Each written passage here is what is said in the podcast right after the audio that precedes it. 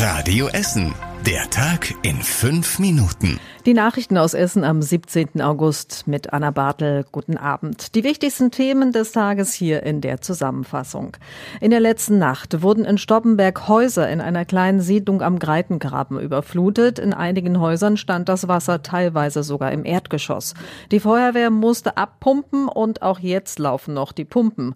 Die Anwohner waren noch am Nachmittag geschockt, als unsere Radio Essen Stadtreporterin zum zweiten Mal vor Ort war. Ich bin immer noch unter dem Schock. Also Wasser war bis, bis zur Hüfte. Wir sind auch jetzt am Entsorgen. Ne? Also wir haben Sachen von den Kindern und sortiere aus, was jetzt nass geworden ist, gucke ich, ob ich das waschen kann. Ansonsten kommt es in den Müll. Was soll ich machen? Aber das ist traurig, das ist Einzige so. Ne? Alles andere kann man ersetzen, aber so andenken. Ne? Wir haben die ganze Nacht das Wasser aus dem Erdgeschoss ja, rausbefördert.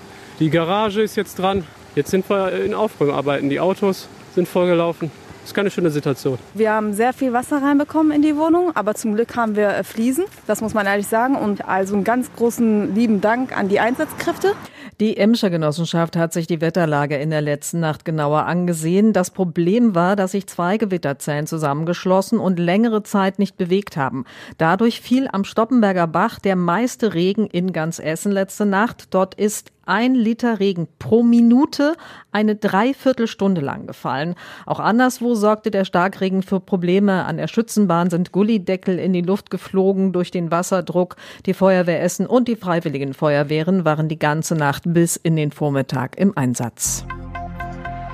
Und heute Nachmittag sorgte dann noch ein kurzer Stromausfall für viele Probleme. In der Innenstadt, im Nordviertel und in Altenessen sind viele Ampeln ausgefallen. An der Umspannanlage Victoria Matthias ist ein Baufahrzeug mit seinen Zinken in einen Trafo gekommen.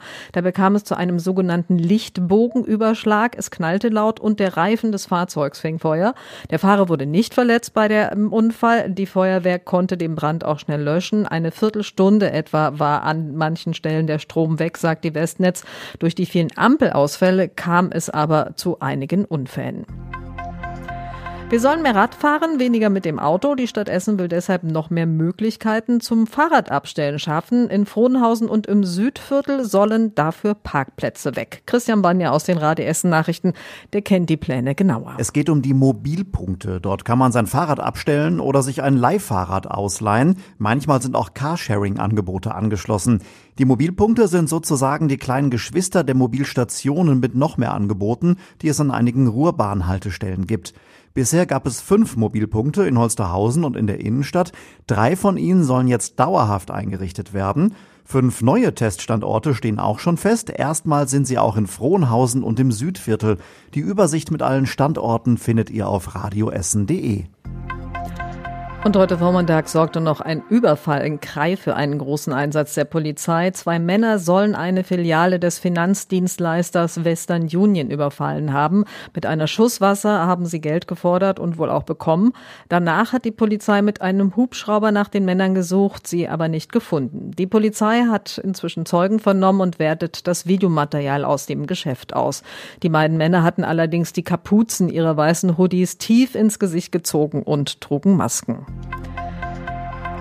In Altenessen geht es gerade um die Schließung des Kulturzentrums KD 1113 an der Karl-Denkhaus-Straße. Dort können Vereine oder Firmen Räume anmieten, zum Beispiel für Sprachkurse oder Workshops. Im Erdgeschoss des Kulturzentrums ist ein Café. Allerdings reichen die Mieteinnahmen und die Fördergelder nicht aus, um alle Kosten zu decken. Tunca Kalaici vom KDF 13, der hofft jetzt aber trotzdem auf eine Zukunft für das Kulturzentrum und auf die Unterstützung durch die Politiker. Es geht nicht nur um das Haus, sondern es geht darum, dass das insgesamt dahinterliegende Konzept fortgeführt werden sollte. Bitte so eine konzentrierte Kraft nicht verpuffen lassen. Wenn man das in einem anderen Standort machen kann, gerne, haben wir nichts gegen. Aber bitte konkret, das ist wichtig.